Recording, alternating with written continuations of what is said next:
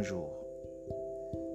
Ce podcast est dédié à l'étude de l'environnement des affaires pour les entreprises aux Comores en mettant l'accent sur les avantages qu'offrent les outils juridiques et judiciaires euh, existants actuellement euh, dans ce pays, mais aussi des avantages que ce pays tire de son appartenance euh, à l'Organisation pour l'harmonisation en Afrique du droit des affaires.